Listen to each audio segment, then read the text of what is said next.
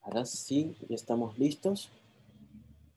Muy bien. Em, bienvenidos una vez más a nuestra comunidad.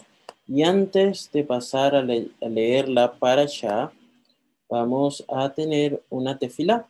Así que los invito a cubrir su rostro para este momento. Querido Padre, querido Señor, nuestro proveedor, sustentador, creador de todas las cosas, quien apartó este día especial para que pudiéramos venir a descansar, para que pudiéramos tener nuestra mente despejada, limpia, para tener un encuentro especial contigo. Esperamos que nuestra mente y nuestros corazones estén preparados para escuchar tu dulce voz y que tu palabra encuentre un lugar especial en nuestros corazones y no regrese a ti vacío. Lo agradecemos en el nombre de Jesús nuestro Mesías. Amén. Muy bien, muy bien. La para allá de esta semana me gustó, bien interesante en todos los aspectos y pues nos deja una gran enseñanza. Por supuesto, siempre hay mucho de qué hablar en la parasha. Siempre tenemos muchas cosas que comentar. Pero por el tiempo y por bueno, por muchas otras cosas, ¿verdad? Tendremos otras oportunidades en las cuales nosotros podremos eh, profundizar cada vez más en esta parte. Si nosotros vemos la parasha que acaba de terminar, Ekef, que terminaba allí en los primeros versículos del capítulo 11, se hace una pregunta muy importante en esta parasha, la Ekef. Y la pregunta que Moshe ¿verdad? Es, hizo allí mientras se encontraba en la cima de Moab, dirigiéndose al pueblo escogido, dice, les dijo al pueblo de Israel, y ahora, oh Israel, ¿qué exige Adonai tu Dios de ti? Moisés contesta esta pregunta que le está haciendo al pueblo de Israel, diciendo, bueno, debes andar en sus caminos, amarlo, servirle, obedecer o guardar sus leyes y mandamientos. ¿Qué más? Reverenciar, andar, amar, servir y obedecer. Y entonces pudiéramos nosotros eh, tomar esto como introducción, ¿no? Porque esto mm, hace em, tambalear muchas, muchas creencias o teorías, ¿verdad? Que hacen de, de nuestro conocimiento de Hashem, nuestro Elohim, de Yeshua, nuestro Mashiach, ¿verdad? Algo tal vez fuera del contexto que encontramos en la Torá y en, y en los escritos apostólicos. Pudiéramos preguntarnos, por ejemplo, si nosotros solamente deseamos tener que se nos conceda la salvación y luego continuar haciendo lo que seguimos haciendo en nuestra vida, sin preocuparnos, bien, sí, eh, haciendo las cosas creyendo que nuestros pecados por creer una vez, por haber aceptado a Yeshua una vez, ya están cubiertos de todos modos, ¿no? Y así que, ¿para qué debemos preocuparnos? Y sabemos que hay una teoría eh, conocida en la cual, bueno, una vez salvo, ya no, no, hay más nada que hacer, ya estás listo, ya, ya aseguraste tu pase, ¿no? Pero lo que vemos entre los últimos textos del capítulo 10 y que conectan con nuestra parasha de esta semana, la parasha Re, que se encuentra en el libro de Devarim, en el capítulo 11, versículo 26. ¿Verdad? Allí comienza nuestra parasha, pero veamos un poquito todavía al respecto. Acá en Deuteronomio, todo el libro de Deuteronomio, Hashem, Dios está dando todas sus instrucciones a un pueblo que él ya redimió ya salió de la esclavitud, ya lo trajo de Egipto, ya pasaron con ellos por el Sinai. Y este patrón que Dios, que fluye naturalmente eh, a, nuestra era, ¿verdad? Llega a nuestros días con los mismos patrones. Primero, debe ser redimido y entonces, posterior a la redención, se nos da sus mandamientos e instrucciones. Bien, sus mandamientos e instrucciones no son para aquellos que no están ya redimidos, ¿no? Por decirlo en, un, término eh, mm, cristiano, ¿no? Sino que una vez más, sus mandamientos e instrucciones, ¿sí? No son para el propósito de la redención. Y esto es muy interesante. Primero eres redimido y luego entonces debes aceptar el pacto. Había estaba buscando una, una ilustración que nos pudiera dar la introducción a esta parte de la, de, la Torah, de la allá porque, por ejemplo, si ustedes hacen un contrato para adquirir el alquiler de una vivienda, a ustedes se les muestra primero en ese contrato, se les dice, bueno, vas a adquirir la vivienda, ambas partes vamos a acordar que sí, y esto es lo que tú tienes que hacer. Tú tienes que cumplir con esto, hacer estas cosas, pagarla, estar a cuentas, cuidar el, establecimiento, hacer todo lo que necesitas, ¿verdad? Y si por alguna razón yo veo que tú estás infringiendo algunos de esos términos del contrato, entonces ya este, el contrato se acaba. Pero en este caso es, si usted está dentro del contrato y lo rompe, lo pierde, usted va a tener algunas consecuencias. Por ejemplo, va a perder el depósito que hizo.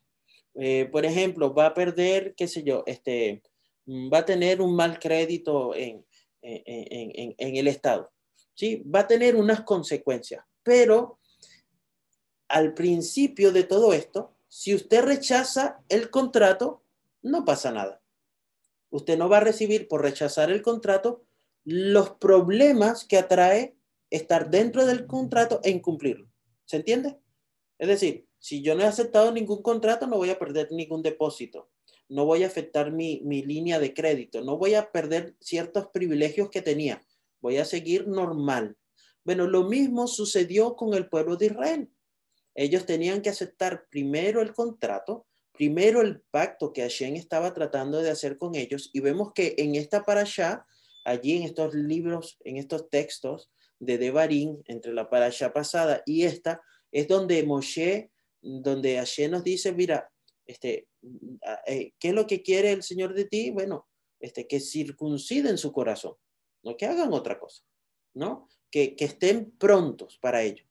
Pero si el pueblo de Israel hubiera rechazado ese pacto, no es que le iban a caer todas las maldiciones por ello, porque no habían aceptado.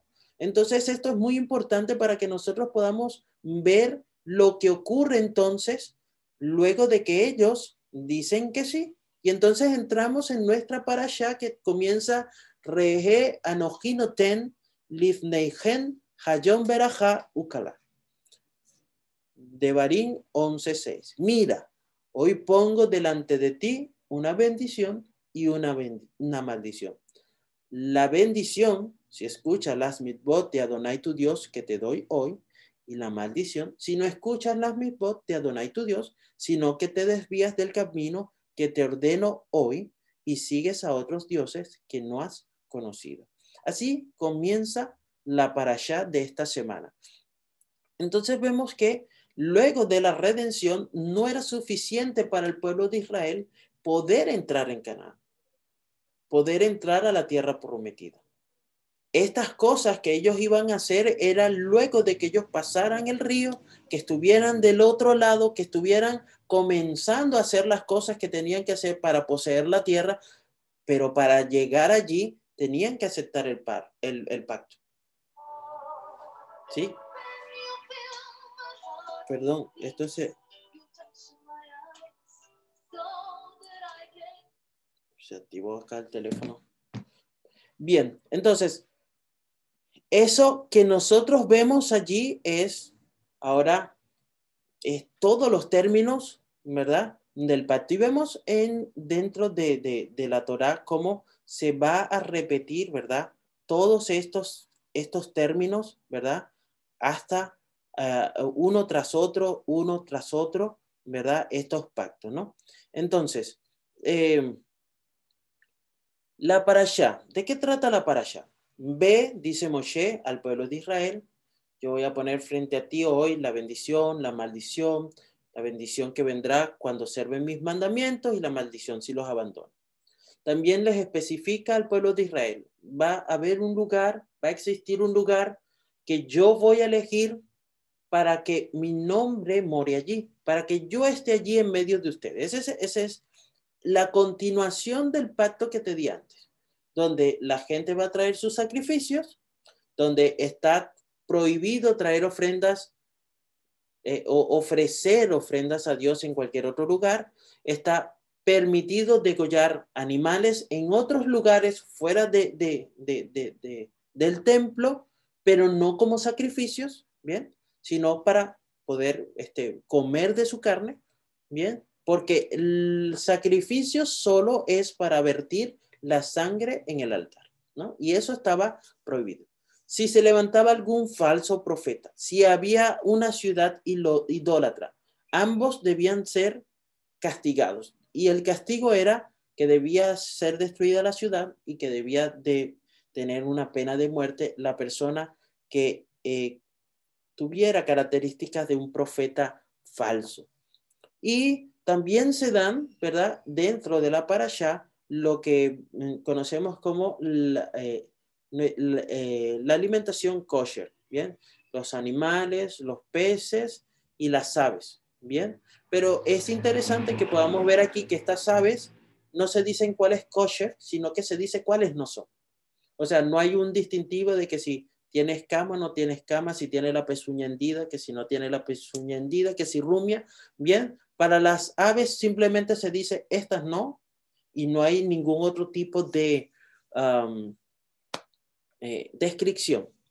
Luego también escuchamos dentro de la parasha acerca de un diezmo, ese producto que eh, uno, mm, los diezmos que debían ser eh, para llevar a Jerusalén y comerlos allí o intercambiarlo por dinero con el cual se compraría comida allí en Jerusalén si la distancia era muy larga entre su hogar y llegar allí. Y en ciertos años este, este diezmo era otorgado a los pobres. Bien, teníamos que cada primogénito del, del ganado ovino o bovino ¿verdad? Debían ser ofrendados en el templo y su carne, pues, este, la carne debería ser consumida por un cohen, un sacerdote. Y, eh, bueno, esa necesidad que había de que un judío hiciera una misbah de ayudar a un prójimo, a necesidad, ¿no? Y eh, también nos habla del año sabático.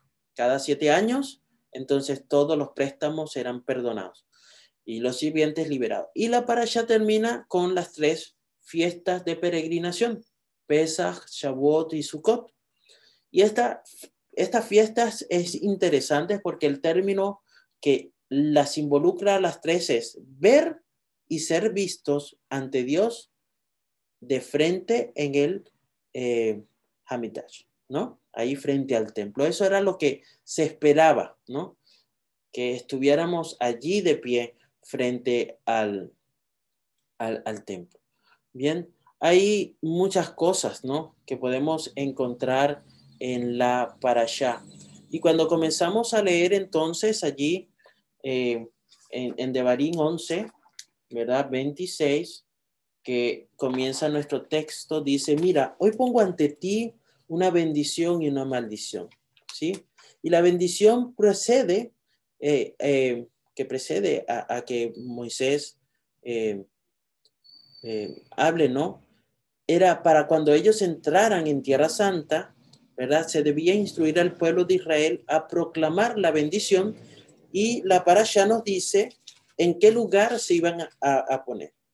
Eh, si han visto o si han logrado ver, quise tomarla, bueno, busqué la imagen, pero como estuve bastante atareado en, el trabajo hoy, no la terminé descargando, pero quería compartirles cómo se veía el monte Gerizim y el monte Eval.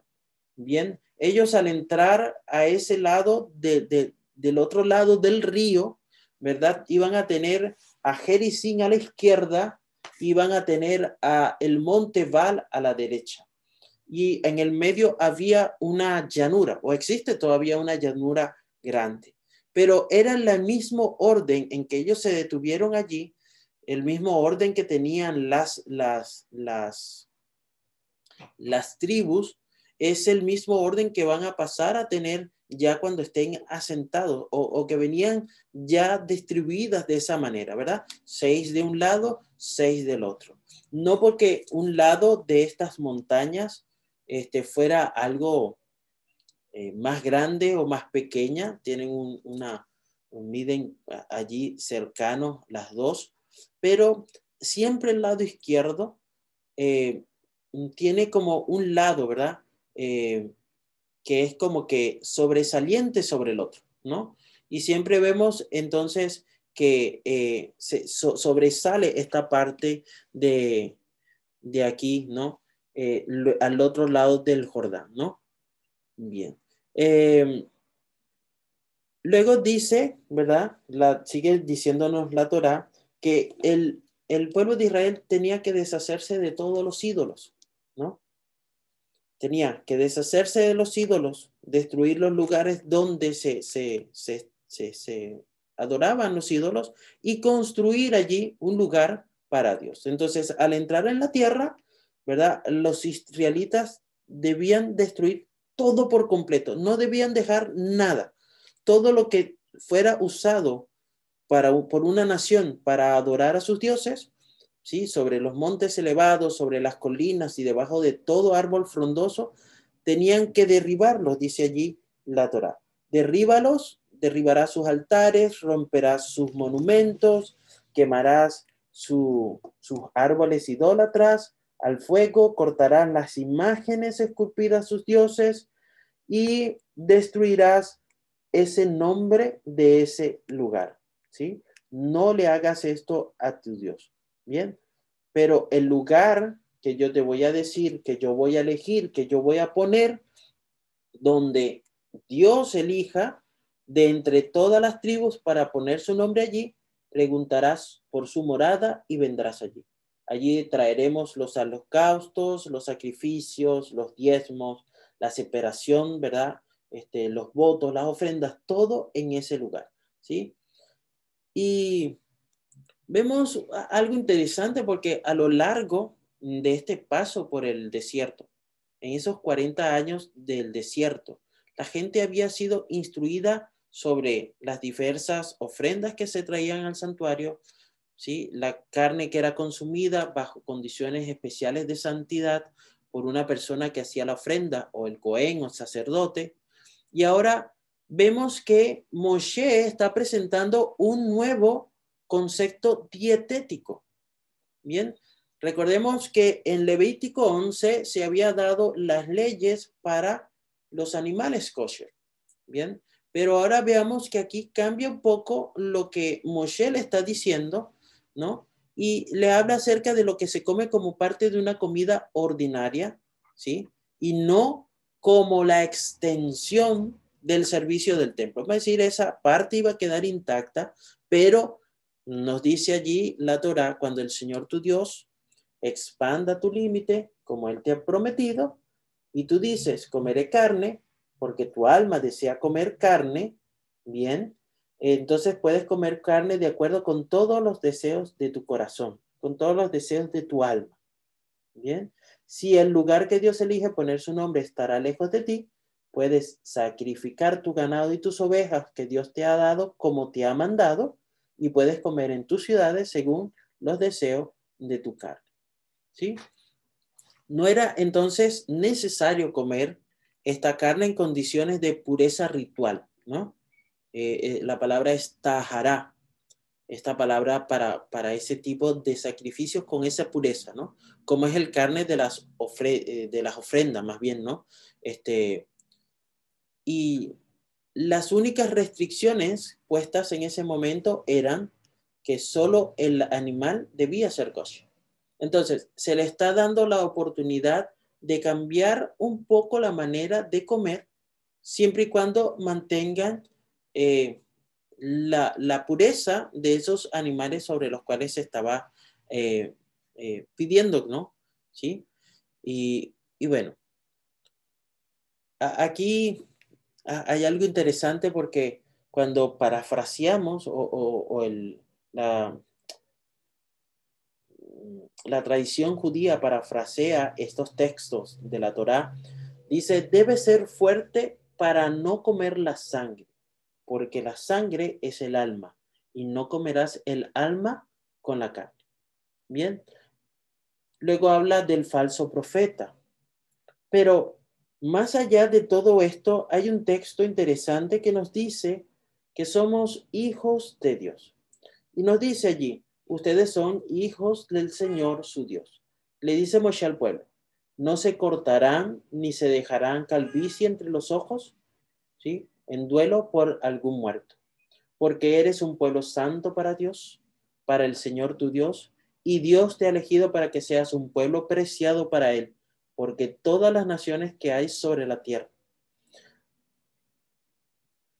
Los, los animales, el lugar y las personas tenían que tener signo de ser kosher, signo de ser puros apartados, signo de tener lo necesario para poder asentarse en la tierra. Y esto era parte del convenio, esto era parte de lo que ellos necesitaban hacer y cumplir como parte del pacto. Bien, a veces pareciera que solamente se iba a cumplir aquí en, el, en, en esta en esta parte del pacto solamente el no adorar otros dioses o solamente, este, qué sé yo, um, mm, eh, cosas espirituales, ¿no? Pero no, todo, todo, todo tenía que estar eh, bajo los preceptos de Dios. La tierra, los animales, las personas, los extranjeros, todo tenía que estar de acuerdo a como Dios había indicado. Allí nosotros la semana pasada, ¿verdad? leímos eh, parte del capítulo 31 de Jeremías, ¿no? En, el cual se, explica que el Señor va a crear un nuevo pacto. Recuerden que estamos leyendo Aftaraf correspondientes a, em, a consuelo, ¿sí? En estas siete semanas de consuelo. Entonces, acá la Torah nos dice con quién se estaba haciendo ese pacto, ¿no? Nos dice aquí en Jeremías 31, 31, He aquí vienen días, declara el Señor, en que haré con la casa de Israel y con la casa de Judá un nuevo pacto. Entonces, entre el Señor y la casa de Judá y la casa de Israel tenía que haber un nuevo pacto. Esencialmente, entre eh, las mismas personas o la misma gente con la cual se había establecido el pacto de Moshe. Por lo tanto, bien, eh, nosotros, ¿verdad? debemos estar bien conscientes de que si queremos participar de este pacto, ¿verdad? Este pacto que se ha extendido y que ahora a través de Yeshua de Nazaret, ¿verdad? Quien nos ha permitido insertarnos, agregarnos a este pueblo para que participemos del pacto, entonces todas las características de este pacto tienen que entonces ser partes de nosotros y aceptadas como tal, ¿no? Y como hacíamos la analogía al principio, primero nosotros necesitamos ser redimidos para luego entonces decidir si aceptamos bien las características, los convenios, los estatutos y mandamientos de ese pacto. Muchas personas pueden creer en Yeshua como el Mashiach, pero si no hay algo en lo cual ellos acepten toda la ley, todo el pacto, toda, todas las normas, todos los estatutos, pues simplemente están rompiendo ese contrato con, con, con, con, Hashem. Y es el mismo contrato que se hizo con las mismas personas desde un principio. Bien, entonces, eso nosotros tenemos que tener en cuenta. Ahora, Fíjense que acá en esta parasha nos está hablando también de que esas personas que estaban allí, ¿verdad?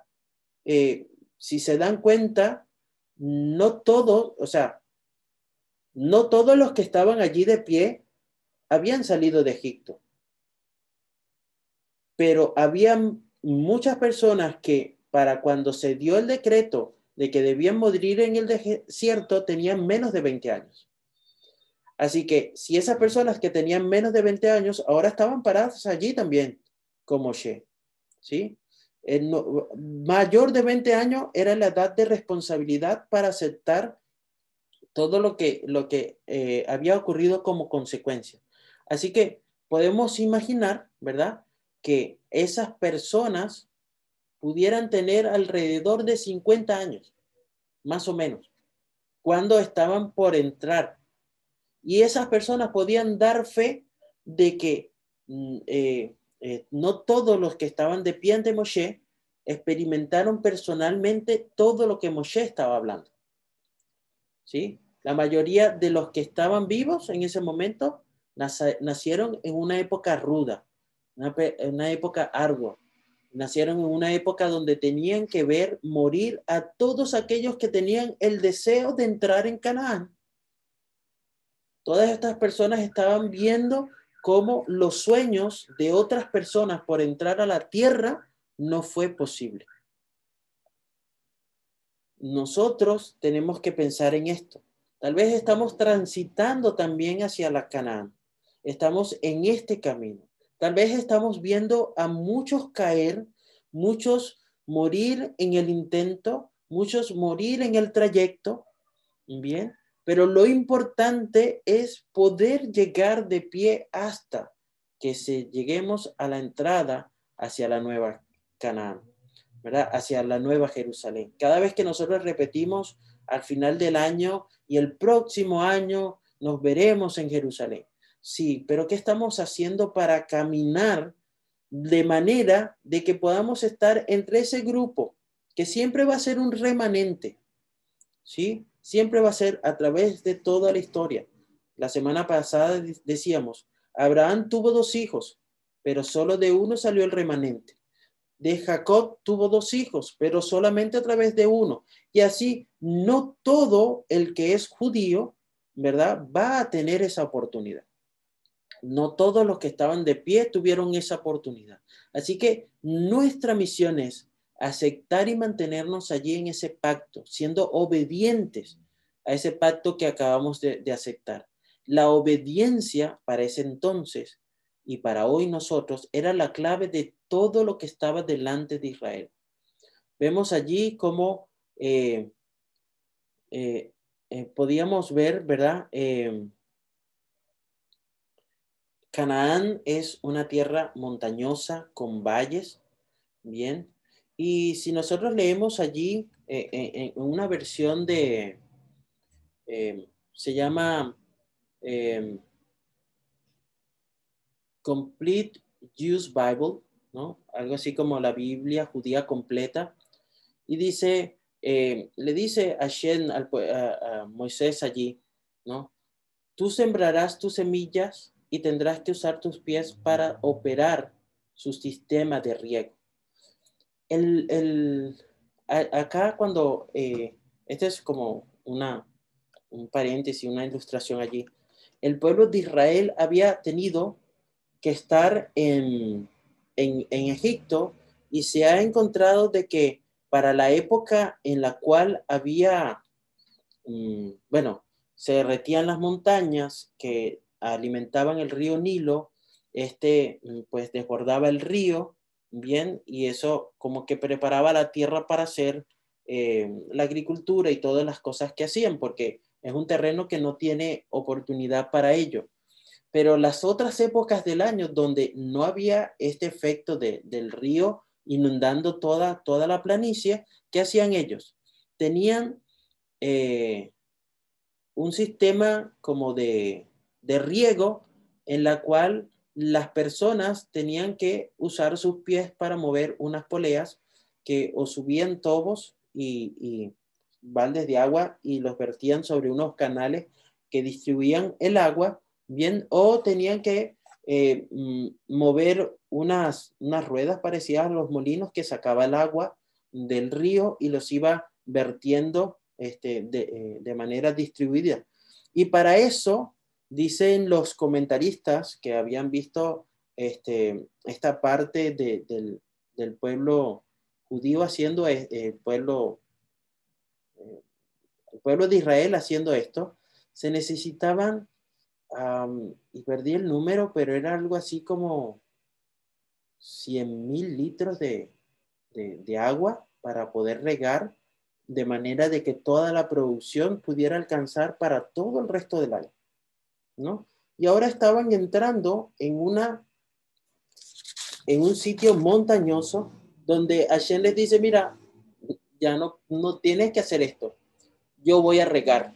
Yo soy el que va a poner todas las cosas, mira, bien, bien, este, eh, mm, perfectas allí para ti, de manera de que no tengas que pasar siquiera ese trabajo que antes hacía con tus pies, ¿no?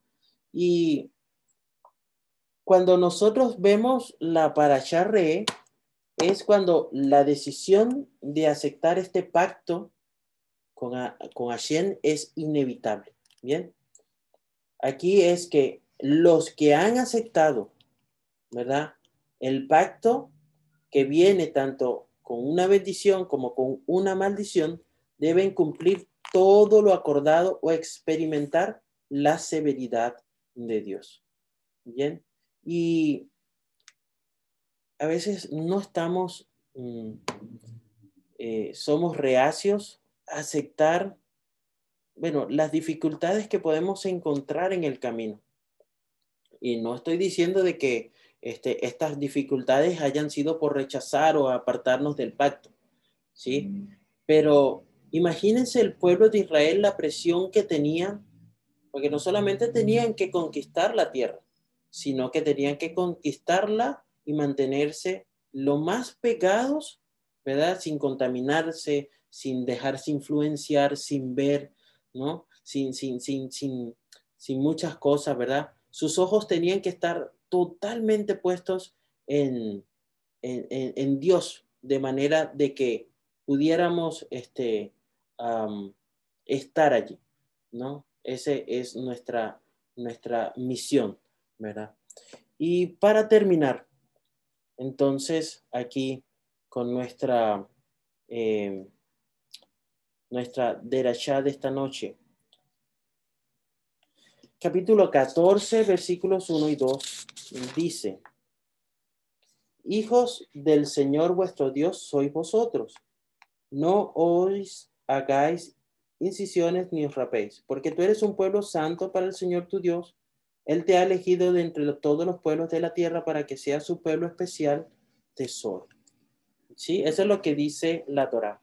Y en un texto de Ramban, eh, Maimónides dice, porque ustedes son un pueblo santo para el Señor su Dios.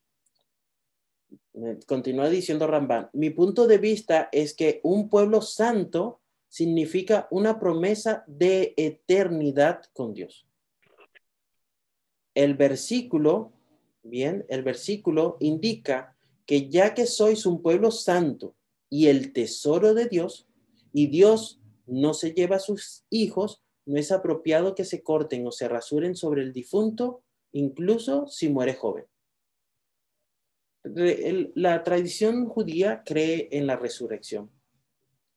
Y acá nos dice, nos enseña el Rambam de que si Dios deja ¿verdad?